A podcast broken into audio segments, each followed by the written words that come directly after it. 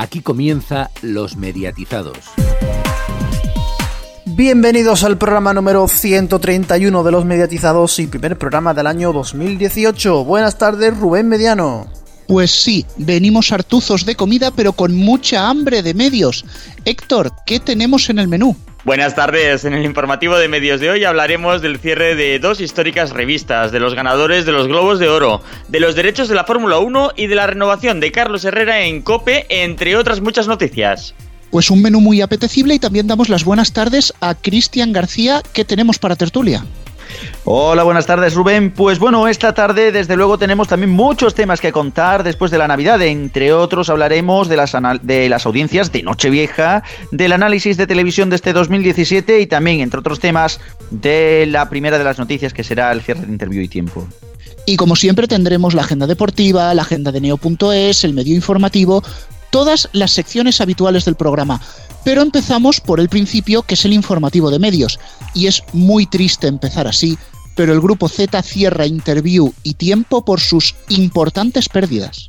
Fruto de los tiempos, los kioscos españoles sufrirán dos nuevas bajas en su oferta de cabeceras. El histórico semanario Interview, nacido en 1976, y el que fuera su hijo de información política Tiempo, creado en 1982. El Grupo Z, editor de ambos, anunció ayer que dejará de publicarlos en breve ante la imposibilidad de seguir sosteniendo, sosteniendo perdón, durante más tiempo las importantes pérdidas generadas por ambas publicaciones en los últimos años. El grupo añade en el mismo comunicado que dichas pérdidas han sido continuas y en los últimos cinco años ascenderían entre ambas cabeceras a 7 millones de euros. La caída de su difusión se situaría en el 65%, un 80% si se analiza la última década. Las medidas comportarán, según fuentes cercanas a las publicaciones, el despido de 25 trabajadores y a la mínima expresión de unas redacciones para revistas de este tipo recortadas en años anteriores tras haberse externalizado la mayor parte de su producción. Las ventas de tiempo rondaban hasta ahora los 15.000 ejemplares,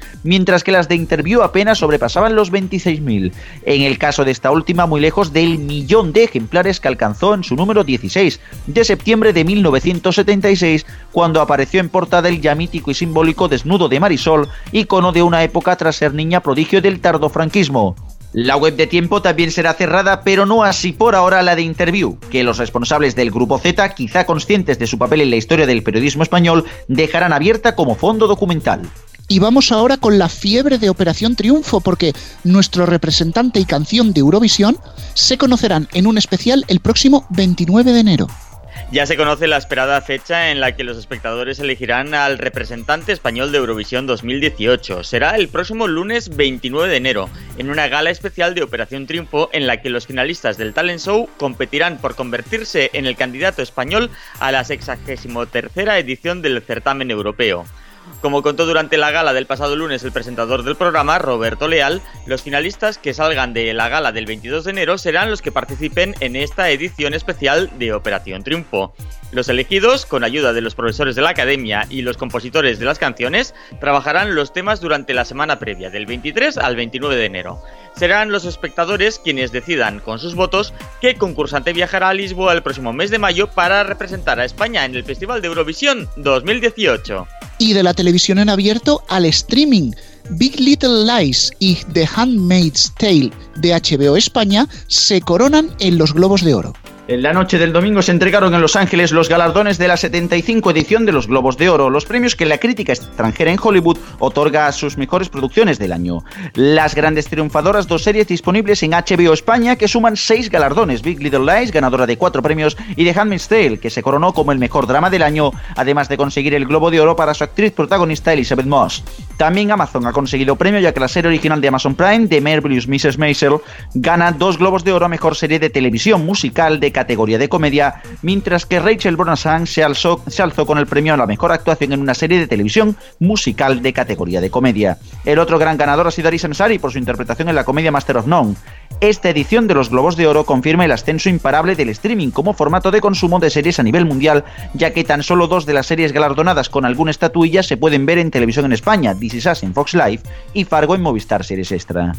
Vamos ahora con la TDT. The Kiss estrena sus nuevas series, 5 por sorpresa y Un bebé lo cambia todo.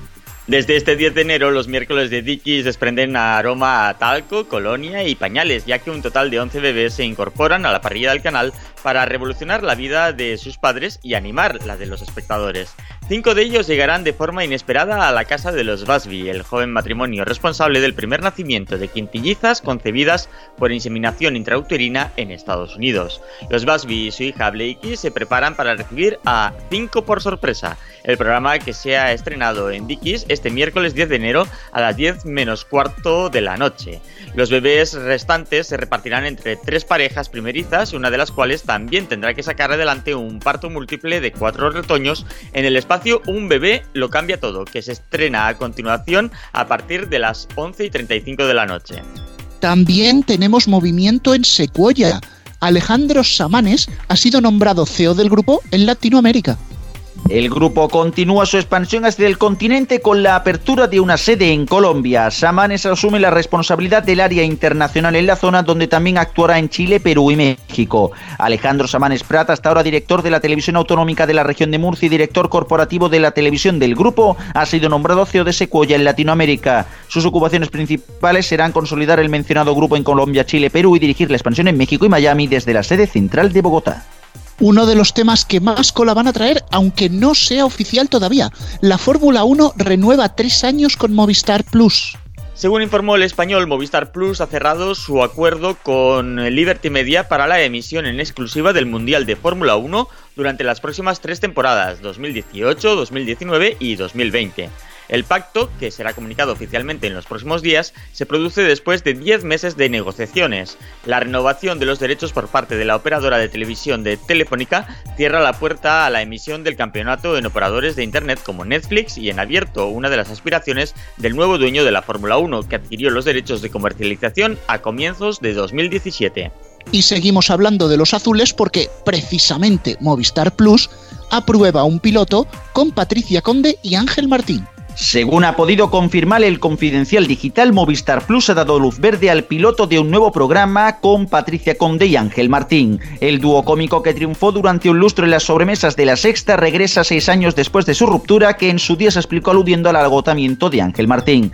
El actor estará implicado en este nuevo formato también en la fase de guion y realizará algunos sketches con el tono similar al de su proyecto personal Solo Comedia. Fuentes cercanas a Movistar aclararon al confidencial digital que Martín y Conde mantendrán sus roles de el anterior proyecto crítico frente a Ingenua, estando acompañados por una nueva reportera, papel que asumieron en su anterior aventura Pilar Rubio, Berta Collado, Paula Prendes y Cristina Pedroche. Ninguna de ellas estará en el programa, pero sí estará confirmada la participación de Miguel Nadal. Tampoco se mantendrá el nombre propiedad de A3 Media ni el contenido. En este caso, el programa no se centrará en el análisis de los programas del corazón, sino que ofrecerá una mirada más amplia sobre situaciones referidas a la actualidad. Vamos con la radio después de muchos tiras y aflojas. Carlos Herrera renueva por Cope, eso sí, estará menos horas en antena. Después de ocho meses de negociaciones, Carlos Herrera y la cadena Cope han llegado a un acuerdo para cerrar la renovación. El contrato se firmó la semana pasada por una duración de tres años. Las cuestiones que han prolongado la negociación y que ha impedido llegar a un acuerdo hasta hace unas semanas han sido dos, las horas de presencia en antena y la duración del contrato. Según ha podido conocer el confidencial digital por fuentes próximas a la negociación, Carlos Herrera ha pactado reducir su exposición en antena. Actualmente está ante los micrófonos siete horas horas al día. El objetivo en las próximas temporadas es estar una hora menos y alternar la conducción en esa franja con otra persona. Las fuentes consultadas por el Confidencial Digital explican que Carlos Herrera ha logrado la inclusión de una cláusula en su contrato que le permite desvincularse de COPE transcurridos los dos primeros años. Y tenemos que hablar también de una promoción por lo menos insólita. Yastel premia con cheques regalo de Amazon la contratación de la fibra convergente de 400 megas. Los clientes que se den de alta en enero en la fibra simétrica de mayor velocidad de Yastel recibirán un cheque regalo de Amazon.es por valor de 50 euros. Podrán disfrutar de este regalo especial todos los clientes que entre el 8 y el 31 de enero contraten una oferta convergente Internet más móvil de Yastel con la mayor velocidad de fibra que ofrece la marca, 400 megasimétricos. Estos cheques regalo de Amazon.es podrán canjearse al elegir entre la amplia selección de productos que se ofrecen en la página web. Y aquí termina el informativo de medios, tendríamos que ir con las audiencias, pero me parece que eso mejor lo tratamos en tertulia.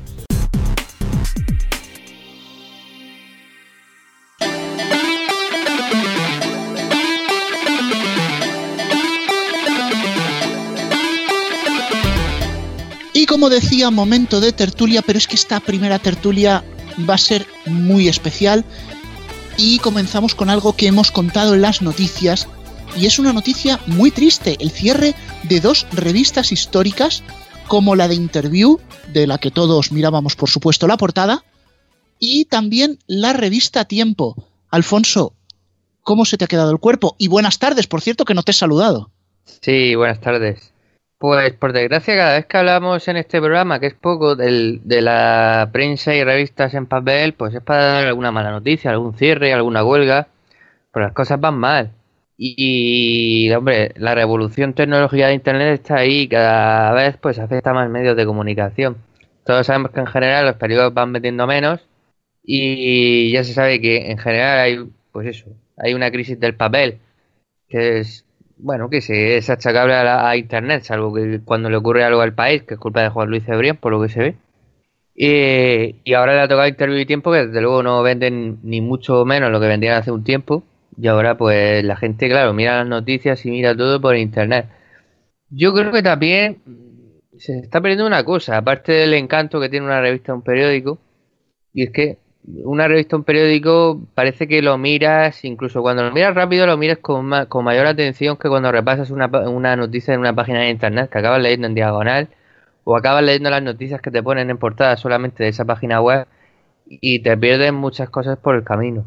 En fin, es una lástima, pero yo creo que es un camino pues que van a seguir llevando pues más revistas y más periódicos.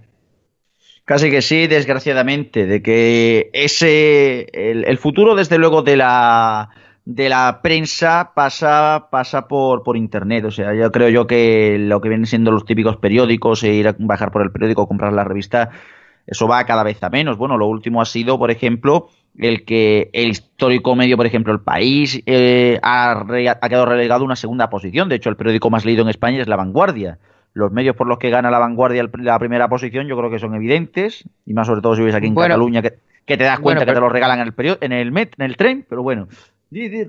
Alfonso. No, perdón que te matice, pero la vanguardia era primera, pero en la página web y porque sumaban una serie de cosas, eh, que era, digamos que esa primera posición es muy matizable. Exacto. Pero bueno, no hablábamos de la vanguardia, que estamos hablando de la vanguardia y teóricamente y tenemos que hablar de, de tiempo y de interview. Sí que es verdad que, bueno, Interview también hay que reconocer que ha vivido tiempos bastante mejores, incluso en la portada, porque de hecho, bueno, las portadas, de hecho, hay que recordar y documentamos en las noticias, la histórica portada de Marisol, cuando se llegó a alcanzar el millón de ejemplares vendidos, no comparas ahora en un momento en el que, o oh casualidad, no sé yo esto que os parecerá al resto, eh, empieza a verse el declive de Interview justo el año en el que Gran Hermano también entra en declive. Hombre, cuanto menos es curioso de que vaya a haber doble declive porque toda la gente que salía de Gran Hermano era portada automáticamente en Interview. O sea, en Operación Triunfo te regalan un disco y en Interview te regalan una portada. Eh, en el Gran Hermano te regalan una portada en el Interview. Luego, por otro lado, es verdad que la revista Tiempo ha perdido bastante, ha perdido bastante peso político, incluso también los reportajes de investigación, y que es verdad que siempre la revista Tiempo, por lo menos en la última década, 15 años, siempre ha jugado con esto de que comprabas la revista y te regalaban un DVD. Hoy en día cada vez incluso se hace menos interesante comprar la revista porque, bueno, pagas 3 euros o desde 3 euros y ya tienes Netflix. O sea, la verdad que eh, el hábito de consumo de la sociedad española ha cambiado muchísimo en los últimos años y desgraciadamente Interview y Tiempo no juegan en ese plan. Aún así, yo creo, y también esto lo dejo para vosotros, ¿no hubiera sido quizás un poquito más interesante de que Tiempo e Interview antes de que cerraran las dos hubieran metido tiempo gratis en el Interview como era al principio? Bueno, no creo que, no sé, no sé. Al final es un apaño que, que no sé bueno, yo lo que quería añadir, que, le estaba haciendo la señal a Rubén para que me diera ese paso, es que es muy interesante la entrevista que ha colgado Radio Chip, eh, bueno, que colgó eh, ayer miércoles. Eh, es una entrevista que le hace Carlos Alsina a, uno, a un ex, subdirector de, de Interview, que ha estado durante muchos años trabajando en la revista y ha llevado negociaciones con, pues, con los famosos, con los periodistas, con los fotoperiodistas y demás y contaba multitud de anécdotas y prácticamente Carlos Alsina ni tiene que intervenir porque durante más de media hora es una anécdota detrás de otra y recomiendo bastante esa, esa entrevista. Bueno, yo simplemente decir que estoy de acuerdo con Alfonso, que se presta mucha más atención a lo que se lee en papel, que en Internet se lee en diagonal y a veces hasta en escalera. Y a lo que decía Diestro de, de regalar tiempo con interview al revés, como era antes, sinceramente creo que eso solo sería un parche para haberles alargado la vida, porque seamos serios, esto es lo que hay. Al papel ya solo le queda bajada. No sabemos si va a ser más rápida o va a ser más lenta, pero la bajada es incuestionable. Cerramos esta parte y vamos a una, Antonio, vente por aquí, porque tenemos que hacer un especial de una sección que nos gusta mucho, ¿verdad? Sección que metes en el medio informativo, pero es que excepcionalmente va a entrar en la tertulia seria, porque es que hay cosas que son para comentarlas y, y, da para comentar y para debatir seriamente. Estamos hablando de audiencias de mierda, no hagas la canción, eso déjalo para informativo. Audiencias de mierda. en pero mete el sonido del puñetazo, por favor. Ahí está. En primer lugar, querías que comentase, ¿verdad? Eh, la audiencia de la Nochevieja de Telecinco. Bueno, las, uvas, las uvas de Telecinco, un 8%, sumándole 4, llega al 10. Se esperaban mucho más, sobre todo, confiando en Sálvame. Mm, su programa, el previo y el post de las uvas, fue todo en directo no como otras cadenas que lo que meten son refritos, pero confiaron en Sálvame, un directo en Nochevieja y le salió rana. Un 8% son en Telecinco, un 10% si le sumamos 4. Eso lo hemos considerado como audiencia de mierda. Y es que efectivamente lo es, pero me vas a permitir que dé un dato más. El Sálvame Stars hizo un 10,8%, pero es que Antena 3, con su refrito cutre salchichero, ¿por qué no decirlo? de trocitos de programas en Nochevieja hizo un 14,7. O sea, es humillante que a Sálvame le haya ganado un refrito. No sé aquí la gente de la mesa qué opinaréis. Hombre, desde luego esto es bastante sintomático del fracaso que ha sido eh, la operación Sálvame. Desde luego, yo también digo, después de, eh, eh, por suerte ahora tenemos la opción del último siete días, todo el mundo que tenga tele de pago, y bueno, pues me puse a revisar lo que hago todos los años en YouTube, pues esta vez lo hice en la tele, ¿no? Que es revisar las campanadas de cada una de las cadenas de televisión. Una pequeña fricada que tiene uno, estas cosas que, que tiene. Y la verdad que ver en Telecinco aquellas uvas interminables, que de hecho duraron como media hora, media hora antes de conexión, y acabar las uvas y verte a Jorge Javier Vázquez desnudo, pues, o más bien en calzoncillo, pues digamos así que es lo que sustituirá a la ballena en mis pesadillas. Digamos así que no es que no es que sea un plato de buen gusto para mucha gente, sobre todo una festividad que es más bien familiar. Digamos así que Telecinco ha querido jugar una carta que no es que sea muy bien acogida en una celebración que se estima y se promete que es familiar. Sálvame no entra en ese target ni de coña, ni de coña, vamos. Y lo del tema de cachitos, pues bueno, el gran éxito de, la, de las campanadas, en mi opinión, junto con el otro que ahora comentaremos. Cachitos cada año, como bien, como bien se dice, se va consolidando y Cachitos, ojo, que es uno de los, en mi opinión, uno de los grandes aciertos que ha traído la 2 de televisión española, diría, en la última década. Y realmente es que Cachitos es prácticamente el único programa musical que funciona bien. Hizo un 6 y pico, no me acuerdo el pico, que más o menos es lo que hizo el intermedio Christmas en la sexta, que también era un refrito. Aún así, aplaudir desde aquí la labor de la 2, Antonio. Dato de cachitos, un 6, pero uniendo todo el programa. Al contrario de la tendencia actual, que hay otros que tienen un programa de 20 minutos y lo parten en dos trozos de 10.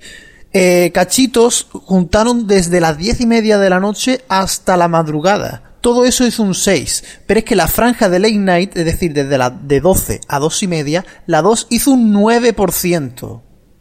Un 9%. Fue, creo que solamente, creo que superó a Telecinco y no superó a Antena 3 y a la 1 y a las autonómicas. Lo que es desde luego un detalle también comentar, que eso sí que no, no lo has comentado, es que bueno, cuando acabó Cachitos en la 2, lo pusieron en la 1 y en la 1 lideró y, vamos, lideró con creces, de hecho, fue un, fue un grandísimo éxito, consiguió más de un 20% de share, que, bueno, me podéis confirmar, de hecho, el dato, vamos a intentar, si me lo podéis confirmar, el, dato ese, por favor, vale, eh, lo tenéis por ahí, ha sido, creo que si no me equivoco, un 27% de share, de hecho. y terminamos dando una pequeña colleja, pero esta suavecita, a 4, que programó la película Toy Story 3 y hizo un 3,4%. La colleja yo aquí la considero más suave porque poner esa película era literalmente tirar la noche vieja. Y vamos ahora, Antonio, que esto va a venir la sangre de verdad. Vamos con las autonómicas, que aquí hay mucho dato. Las autonómicas, vamos a ver, es, eh, se ha hecho viral lo del cero absoluto de Castilla y León Televisión, merecidas porque mm, las palabras, las campanas de Castilla y León solamente las podría definir Chicote en una palabra o en dos. Pero es que también las 7 de Murcia nos encontramos con que hizo un cero. Y no, ha, y no ha salido en ningún lado. Solamente está en el PDF este de Barlovento, en el informe de las campanadas, sale que la 7 de Murcia tiene un cero. Pues no ha salido en ningún lado. Ha sido viral Castilla y León. Murcia no. Murcia no Ojo, existe. porque- Murcia no existe, Alfonso. No, Ojo no. porque, porque aquí cabe un matiz, y es que además de la audiencia de mierda, ese cero de las 7 de Murcia que hemos traído casi en exclusiva, hay que matizar que Radio Televisión Castilla y León tiene dos canales autonómicos y los dos dieron a la vez las campanadas. O sea, que ese cero es eh, bastante sangrante, aunque luego se comentó por redes sociales que es que encima las campanadas eran grabadas. Eh, sí, yo he podido ver el famoso vídeo de las de Castilla y León y sí, es una especie de en una plaza, se ponen a enfocar a la gente, ve- luego enfocan fijamente al reloj cuando llega a las 12 de la noche, en fin, fue una cosa bastante, bastante cutre. No he podido ver lo que emitió la 7 cier- ciertamente, porque yo fui uno de, los tantos que no vieron las campanadas en 7 región de Murcia y luego el vídeo pues tampoco ha salido por ninguna parte. Pero sí, esto también, yo ahora hablo de lo que me, lo que tengo cerca. Esto quiere decir que la 7 en general, pues tiene un problema porque no es una referencia ni de cerca ni de lejos para los ciudadanos de la región de Murcia. Y eso desde luego es un problema para una autonómica, porque ya no el problema ya no son las campanadas que puede ser un dato anecdótico y puntual, sino que es una cadena eh, o sea, si contamos todas las primeras cadenas que hay en España autonómicas, eh, eh, es la menos vista. Es cierto que la televisión de la- el primer canal de Baleares, bueno, el único canal de Baleares, de hecho, está solamente una décima por encima en la media anual, pero están ahí ahí entre con las dos peores.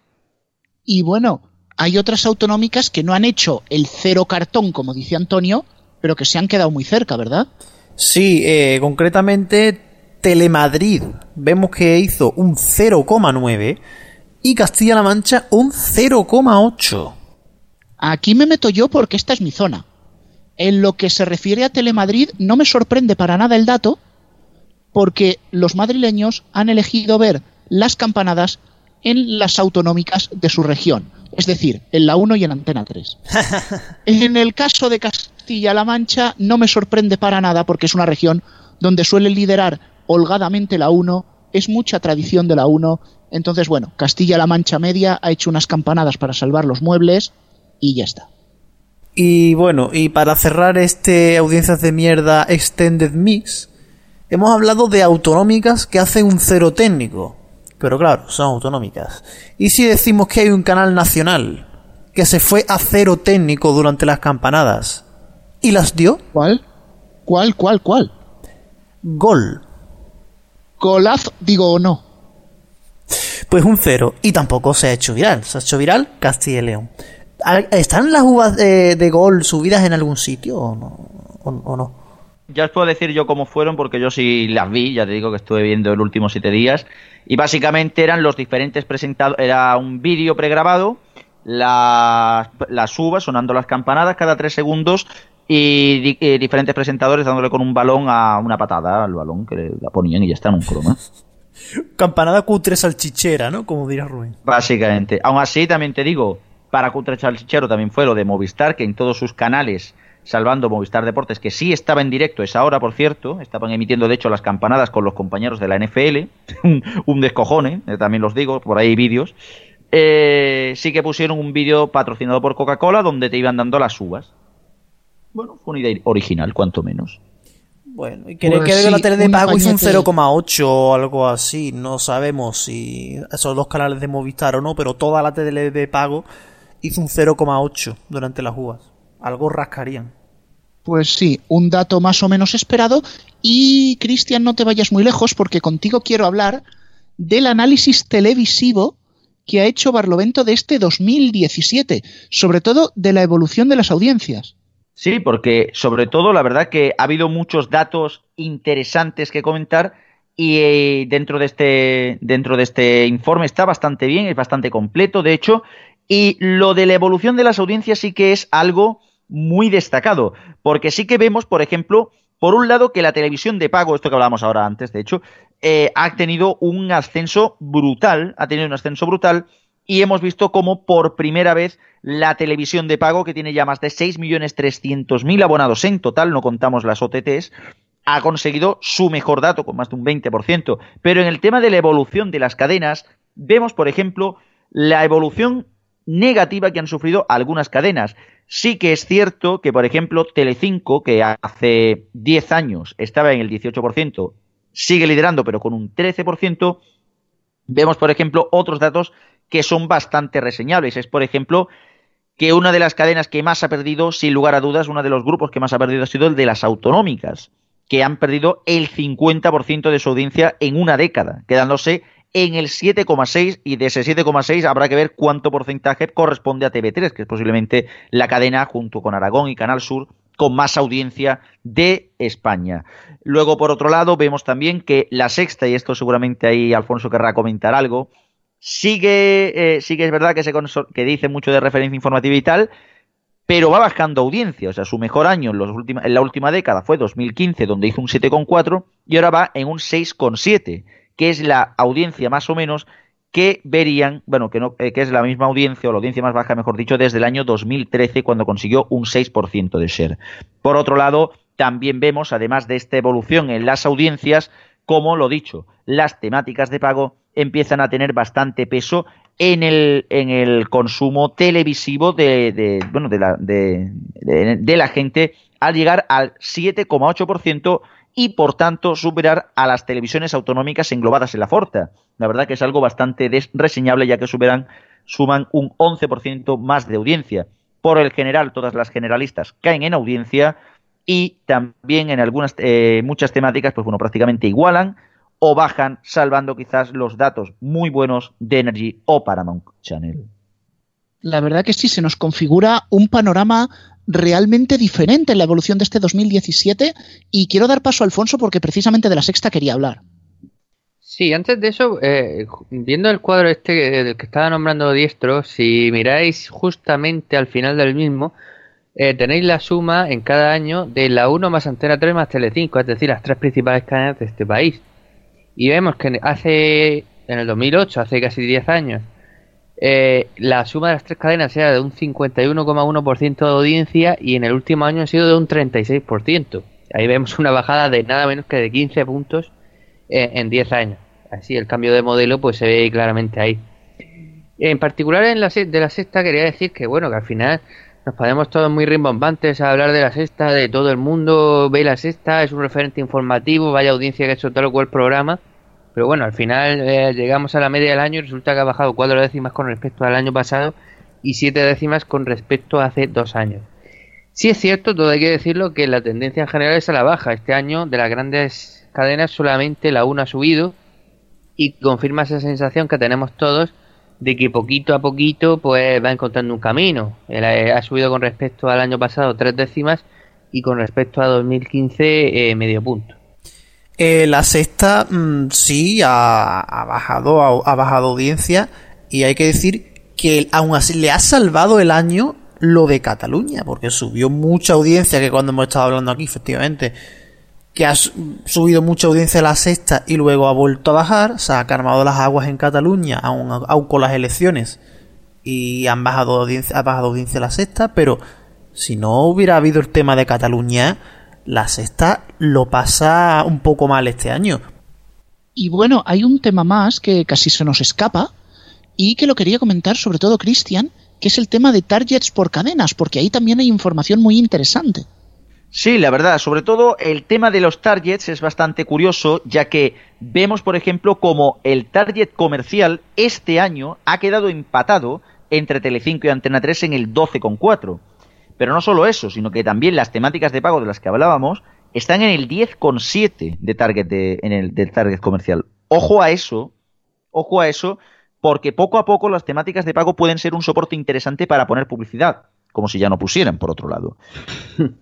la verdad que a veces pones alguna de las temáticas de las de gran audiencia, o sea, Fox, XN, TNT, y parece que estás viendo la TDT. Lo cierto, y voy a hacerte un pequeño inciso antes de que continúes, es que precisamente las temáticas de pago tienen su granero en la franja en torno a los 35 años, que es la más golosa para los publicistas. Exactamente. Y aparte también hay otra bastante interesante, otro dato bastante interesante, y es ver cómo Antena 3 se, bueno, pues prácticamente se estandariza como cadena para familias, donde, eh, donde sobre todo tiene bastante éxito entre targets de índice sociodemográfico, eh, digamos así, alto, o sea, digamos así, de gente que cobra bastante dinero, para decirlo en rápido. Lo que es un dato bastante interesante para la cadena y para tres media, ya que sí que puede vender publicidad de mayor coste, o sea, publicidad más premium. Es un dato interesante, desde luego. Yo voy a sacar aquí la conversación que teníamos con el café el otro día, Diestro. ¿Tú crees que Mediaset podría tener algún problema de audiencia en el corto y medio plazo? Yo creo que sí. Yo creo que sí lo puede tener porque sí, ya que por ejemplo en el target comercial ya se le ve cómo va bajando y sobre todo porque su público empieza a ser, eh, empieza a ser relegado a otros, a otros formatos de consumo, por no hablar de que se ha quedado un poco eh, estancado. Por ejemplo, programas como Sálvame, que va a la baja, etcétera, etcétera, etcétera. Habrá que ver cómo encara 2018 Telecinco, pero estos datos no es que sean muy favorables a ellos. Pues bueno, paramos aquí porque esta primera parte de la tertulia ha tenido no temas, sino temazos, pero ojo que a la vuelta nos queda más, entre ellos la Fórmula 1. Neo se renueva un cambio estético que vendrá acompañado de nuevas secciones, adaptativo a PC, smartphone o tablet y con una imagen más moderna. Pero sobre todo, manteniendo nuestros principios, informar sobre toda la oferta de los diferentes operadores de España y de la televisión de pago, de forma objetiva, contando lo que interesa. Y además, nos abriremos a nuevos campos, entre otros, radio y series de televisión seguiremos ofreciendo nuestra revista mensual en PDF y como siempre seguiremos también trabajando en colaboración con el equipo de los mediatizados. Una forma diferente para estar informado estés donde estés. Neo.es. Descubre la nueva Neo ya. Los mediatizados.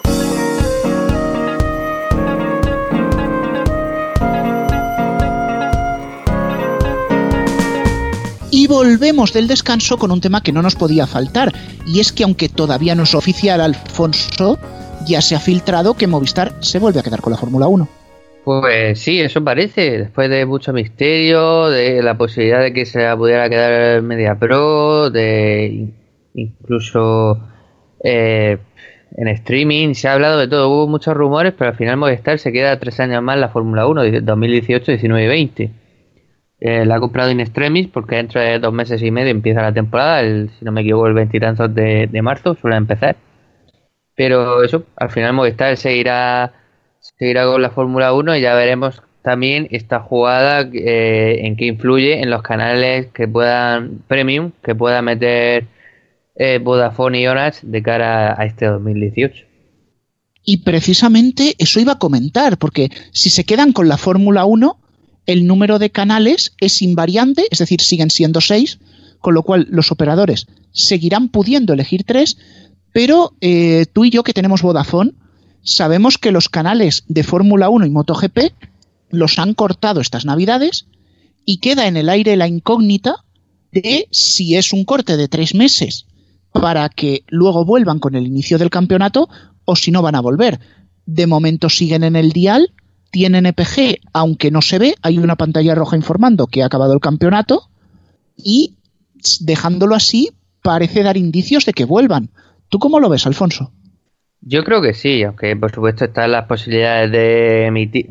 A ver, eh, Vodafone no, tiene la obligación o el interés de dar más canales de series porque aparte de sus canales temáticos propios, bueno, los canales temáticos de series que hay en todas las plataformas, pues tienen el acceso a Netflix y el acceso a HBO. Bueno, eh, con HBO algo más que acceso, sino que es gratuito para aquellos que tengan el paquete total, aparte de otras opciones que existen también para tener HBO gratis en, en el tipo de Vodafone. Y por tanto no tienen no hay no debería haber demasiado interés por series está eh, el canal de cine de Movistar eh, canal plus eh, Movistar estrenos perdón pero yo creo que, que, no que van a seguir por el mismo modelo que hasta ahora Movistar partidazo por supuesto y luego el canal de motos y el canal de Fórmula 1 yo creo que nada que nada va a cambiar al final y además recordemos que la promoción de inicio de temporada era el fútbol y el motor por 10 euros. Es decir, ahora las personas que la contratasen siguen pagando 10 euros, pero no están viendo los canales de motor. Sin embargo, hay una cosa más, aparte de esta función ahorrativa de Vodafone de cortar los canales tres meses para rascar un poco de dinero, Movistar cuando se hizo con los derechos de la Fórmula 1 habló de que se lo hizo para que no entrasen las over the top como Amazon. Yo creo que ha sido casi que una opción de pánico por parte de Movistar. Sí, hombre, claro, es que al final eh, a Movistar, también al resto de plataformas, pero sobre todo Movistar, porque es la principal plataforma de pago en nuestro país, eh, cada vez va teniendo menos cosas. O sea, antes no existía el, el streaming ni otras posibilidades. Y antes, si uno quería ver cine importante o quería ver una serie de interés, pues se iba a estas plataformas, a Movistar, a Vodafone, ahora, pero hoy día existe Netflix, existe HBO, eh, existen otras plataformas. No, bueno, existe Amazon, por supuesto, Amazon Prime. Existe, aunque bueno, con bastante menos interés, pero existe Sky. Uno incluso puede ver el fútbol a través de, de Vinconet. Eh, en fin, que hay muchas posibilidades al margen de entrar en una plataforma de, pago como puede ser Movistar. Entonces, algo se tiene que asegurar Movistar. Bueno, Movistar también perdió el fútbol, por supuesto, eh, eh, a favor de Media Pro, quitando el que emite en Movistar Partidazo. Y por tanto es lo que digo, o sea, algo al final se tiene que dar Movistar y por algo tiene que luchar Movistar. Sí, pero fíjate que ellos hablan de asegurárselo frente a los over the top, pero es que precisamente la Fórmula 1 y el motor es algo que están obligados a compartir. Sí, efectivamente, pero es que al final cualquier contenido premium que vayan a tener lo tienen que compartir o tienen que dar la posibilidad de compartirlo al menos, porque tienen que compartir la mitad. Y, claro, pero eso, eso va a pasar así. Si, si emite series, eh, series importantes, las tendrán que compartir o, dar esa posibilidad. Con el cine lo mismo, con el deporte lo mismo. Al final no, les queda otra, pero también a sus propios abonados les tienen que dar el contenido de interés. Pues bueno, vamos a ver cómo se desenvuelve la Fórmula 1 y finalizamos con una noticia relativamente inesperada que llegó a la redacción, Antonio, y es que Fama, el programa de gran éxito de 4, vuelve, pero vuelve a cero. Sí, sí, eso leíamos, leíamos este miércoles y mm, no hay mucho confirmado, pero si Fama va a cero, lo que tenemos son preguntas. Vamos a ver, Fama tenía canal 24 horas. Si Fama se emite en cero ¿tendríamos 24 horas de fama en Movistar Plus? Es una posible pregunta. Eh, ¿Serán galas semanales de fama? Eh, ¿Habrá programa diario en las tardes de cero y por eso se han cagado likes, por ejemplo? Como había programa diario por las tardes de en 4. Eh, ¿Habrá o será el 24 horas en YouTube copiando la estrategia de, de OT? Son, cosas que se nos ocurren. Lo cierto es que Cero con este movimiento cada vez se parece más a una generalista de la TDT. Pero bueno, va siendo momento de ir cerrando ya la tertulia, nos quedan las agendas, así que no os despeguéis.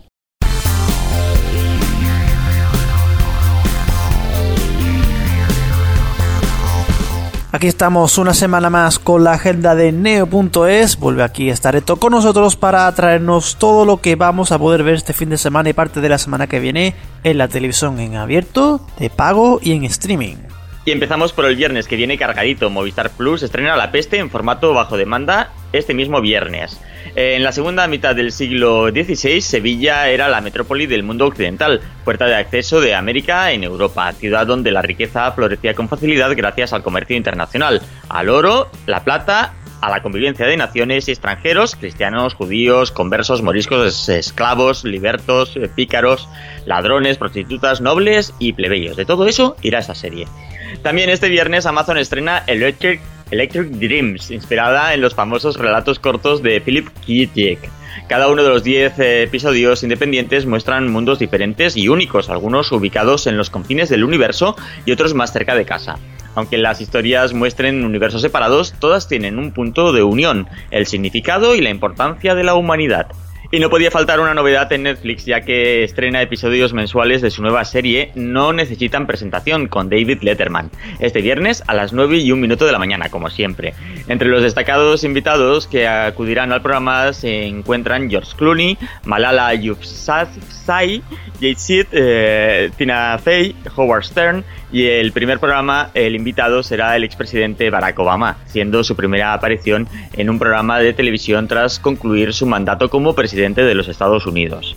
Y también este viernes, pero ya en televisión convencional, en este caso de pago en TCM, Lauren Bacall, Luces y Sombras. El viernes 12, TCM estrena el documental de producción propia Lauren Bacall, Luces y Sombras, una película que repasa la vida y la trayectoria artística y personal de esta inolvidable actriz. El documental se podrá ver a la 10 de la noche y la película Luces y Sombras a las 11 menos 5. Pasamos al fin de semana porque se entregan unos premios.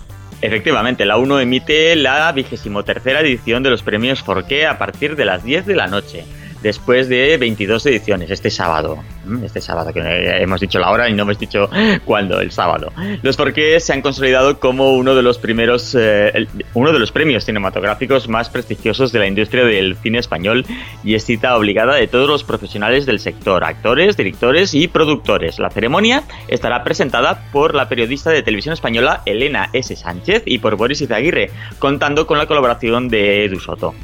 Y este domingo en TNT nos invaden los titanes a partir de las 4 menos cuarto de la tarde. La humanidad está al borde de la extinción. Unos gigantescos titanes han surgido de la nada y han comenzado a devorar a la raza humana sin motivo aparente. ¿Qué se esconde tras esta terrible amenaza? Pues el domingo 14 de enero TNT mm, nos invita a descubrirlo en un especial que nos dejará sin aliento, donde emitirán las dos eh, películas de la saga Ataque a los Titanes y Ataque a los Titanes, el fin del mundo. Y para la próxima semana, más cosas todavía. Exactamente, el lunes llega a HBO España la segunda temporada de Divorce. Después de su traumática separación, Francis y Robert tratan de aprender a rehacer sus vidas de forma independiente, a pesar de que siguen unidos por sus hijos y sus amigos comunes. Centrados en sus carreras, sus nuevas relaciones y buscando la forma de volver a ser felices, los dos aprenderán que abrir el siguiente capítulo de sus vidas puede ser más difícil de lo que imaginaron. Y el próximo jueves, Sci-Fi estrena la cuarta temporada de Deliverance, con doble episodio a partir de las 10 de la noche. Una serie de televisión que se centra en una antigua organización oculta bajo la Biblioteca Pública Metropolitana. La misión primordial de este grupo de especialistas es resolver los misterios imposibles, combatir las amenazas sobrenaturales y recuperar los artefactos de gran alcance a lo largo y ancho de la Tierra. Gracias Héctor, hasta la semana que viene. Hasta la semana que viene. Y con el nuevo año también está con nosotros Alfonso que nos trae lo más destacado del deporte en televisión. El Campeonato Nacional de Liga llega al final de la primera vuelta. El sábado se juega seguidos desde las 4 y cuarto el Real Madrid-Villarreal, el Ibar Atlético de Madrid y el Deportivo Valencia, todo en BIN La Liga. Para el domingo queda a las 9 menos cuarto la Real Sociedad Barcelona en Movistar Partidazo. El Betis Leganés será el partido en abierto del lunes en gol. En segunda división, Gol televisará en abierto el Rayo Oviedo el viernes a las 9 y el Zaragoza Tenerife el sábado a las 8 y media. Movistar Partidazo emite el domingo a las 6 el Albacete Granada.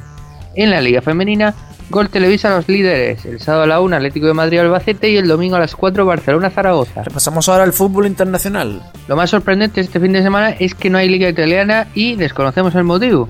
En cuanto a la Premier League, destacamos el sábado a las 4 el Chelsea-Leicester, el domingo a las 5 el Liverpool-Manchester City y el lunes a las 9 el Manchester United-Stoke City. Todo en Movistar Fútbol. Este canal también televisa el partido de Bundesliga Bayern Leverkusen-Bayern Múnich este viernes a las 8 y media. Por último, otro interesante partido será el Nantes PSG el domingo a las 9 en Bean Sport. Arrancamos el polideportivo hablando del europeo de balonmano que se juega en Croacia.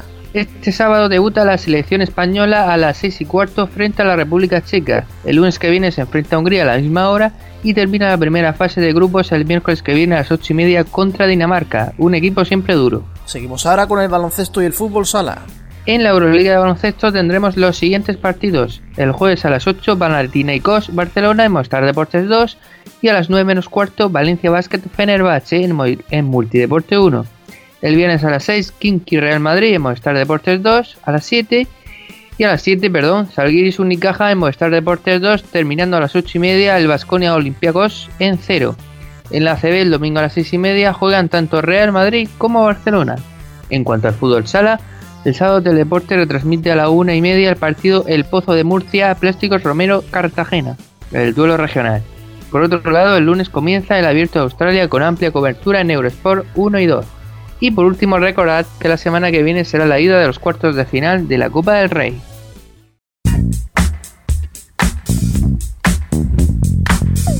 Y ahora turno para Rubén, que nos va a traer las noticias más curiosas en su medio informativo. Muy buenas tardes, Rubén. De nuevo. Pues efectivamente, momento del medio informativo, una sección que todavía no ha comprado Disney.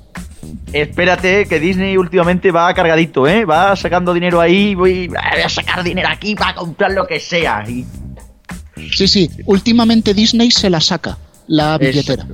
La billetera. bueno, comenzamos hablando de Ispasat. Ispasat. Porque, sí, sí, sí, sí. Ispasat entra de lleno en el negocio de los satélites reciclados. No me digas. ¿Con no cartón de huevo? Me explico, me explico, me explico. Recientemente, uno de los satélites de la serie Amazonas fue reciclado, o mejor dicho, reposicionado, para dar servicio a Brasil. Dicho satélite, que iba a denominarse Ispasat 75, finalmente fue desplazado un grado para evitar bromitas de los graciosos y quedó en Ispasat 74. Pues Vaya, hombre. Eh, a lo que iba. Siguiendo con esto, en breve llegará el segundo satélite reciclado del operador hispano, el Grapasat. ¿Eh? Grapasat. Un satélite hecho a partir de las grapadoras sobrantes en las oficinas de Ispasat, que habían quedado ya en desuso y se merecían una segunda oportunidad. oportunidad la plataforma de lanzamiento la ha preparado Construcciones El Pelotazo con un 90% de material reciclado. Enhorabuena a Tony el Gordo. Mira, mira, mira, mira. Yo que pensaba que iban a ser desatranques Jaén los que iban a hacer esto, y al final se lo ha quedado. Se lo ha quedado construcciones el pelotazo. Oye, si lo haces en B y con sobres, cualquier empresa de Madrid te lo monta. También es verdad. Bueno, vamos a, a ponernos serios. Mm, requiere un momentito aquí de tranquilidad, porque es que hay una persona que estas navidades lo ha pasado muy mal. ¿Quién? Eh, ¿El del turrón de Suchar? No, estamos hablando de Jaume Baró, el director de XFM. Jaume Baró. Sí, sí, sí. Po- poquito de seriedad, por favor. En estos días, el propio Baró llamó a la policía indicando que se había perdido, que iba al trabajo como todos los días, pero de repente se encontró en un paraje extraño, un lugar que, que no sabía cómo había llegado, del que tampoco sabía salir, y vamos que en su testimonio decía que nunca había visto todo aquello, que no le resultaba nada familiar, que estaba asustado, que era un entorno hostil. Pero bueno, por suerte, gracias a la colaboración de sus compañeros de trabajo y de la propia policía, le pudieron encontrar en poco menos de una hora, ¿Dónde estaba? ¿Dónde se le encontró? En el estudio de Hit FM.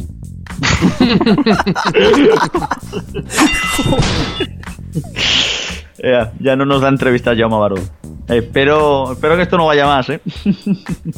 Tampoco nos las iba a dar de todas formas, pero en fin. Pasamos ahora a hablar del mundo de la televisión de pago porque hemos dicho que suben precios Movistar y Orange, pero es que la subida en Movistar viene acompañado de nuevos paquetes fusión. ¿Nuevos? Pero si ya hay ese de cinto fusión, que todos son iguales al fin y al cabo. Todos te meten la línea de teléfono que nadie quiere. Bueno, aquí vienen unos fusiones un poco especialitos. Por ejemplo, el fusión vaselina, que va a ser el fusión actual, pero con toda la vaselina necesaria para soportar la subida de precio que va a venir. Joder, pero bueno, yo creo que eso se aplicará a todos, porque prácticamente todos suben, de hecho. Sí, sí. Ojo porque entran modalidades nuevas como fusión masoquista. Un contrato con una permanencia de 5 años en la que Movistar se compromete a subir periódicamente los precios cada 3 meses. En caso Ay. contrario, el cliente quedará liberado del compromiso de permanencia para ir a otro operador que sí le suba los precios. Ahí está. Me gusta, me gusta ese, ¿eh? me gusta ese. Yo quiero hacer una, una, una- un inciso a esto, Rubén. ¿Se sabe si el fusión masoquista incluirá también el paquete de televisión Movistar Facha? Mm, No, pero tenemos también uno especial de televisión que además sé que te va a gustar, Cristian. Vale, vale, vale, dime. Tenemos el Fusión Fanboy, un Fanboy. paquete que solo incluye los canales propios de Movistar y solo las series propias en modo bajo demanda, para que puedas ver la televisión buena, pero buena, buena de verdad, la de Movistar, no como la mierda que hacen todos los demás. Los clientes, los clientes de Fusión Fanboy tendrán restringido el acceso a Netflix y HBO desde el primer día. Ahí está. Y se podrán correr eh, de gusto con, con lo que ofrezca Movistar, este Movistar Fanboy, seguro, ¿no? Sí, sí, en eso tienen tarifa plana. Amigo, amigo, eso mola, eso mola, eso mola. Mezclado eso con Movistar Facha y el fusión masoquista tiene que ser la hostia, ¿eh? Pues queda uno más, el Fusión Ni me entero. Por tan solo 500 euros al mes, dispondrán de una línea de teléfono con llamadas no incluidas, móvil con 2 megas de datos y llamadas a 20 céntimos por minuto, y conexión de 1 mega para acceder a un paquete de televisión que solo incluye la TDT.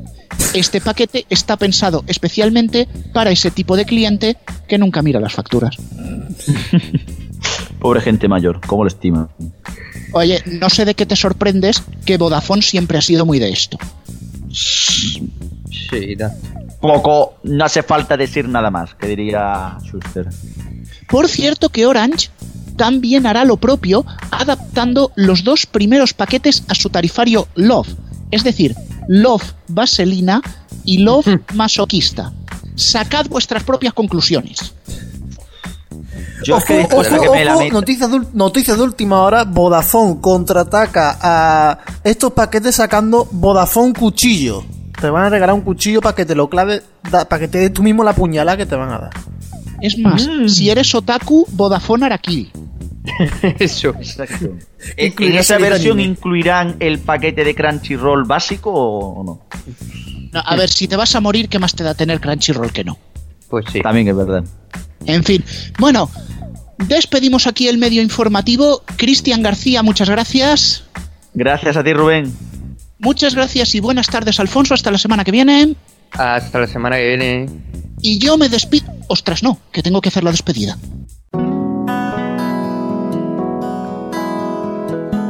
Pues el programa se nos va acabando. Llega el momento de decir, Antonio, la mítica frase de un programa más y un programa menos, ¿verdad? Un programa menos, ya nos hemos quitado uno de ellos del año 2018. Y por cierto, que creo que esto salió en, vacaciones, eh, que, siempre decimos lo de programa menos para el EGM.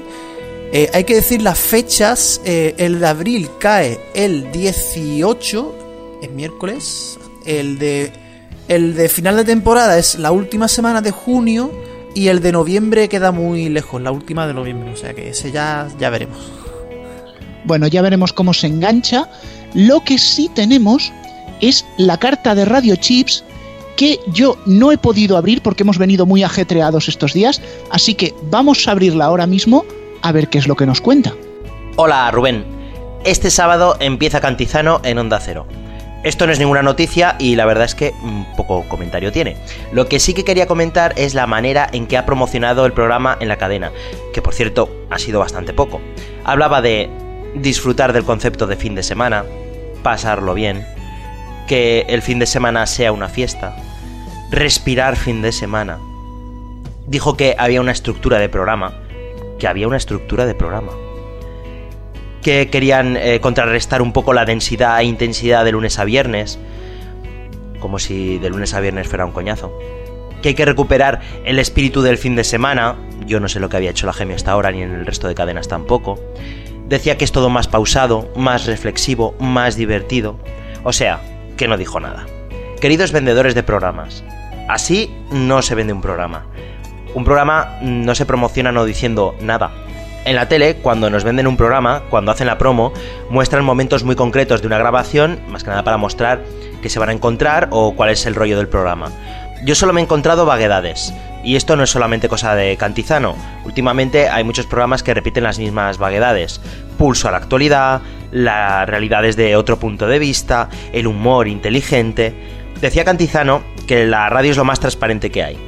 Si es tan transparente como dice, a mí lo que me vendió es, rellenaremos como podamos con lo que haya. Que igual luego no es así. Pero estaría genial que me convencieran de que Onda Cero, el fin de semana, no fuera mi última opción, como hasta ahora. Madre mía, madre mía, cómo ha venido Pac tirando con bala a Cantizano. Pero eso sí te lo digo, Pac, te has adelantado. Porque a Cantizano lo tendremos la semana que viene. Por eso hoy Irene no ha estado.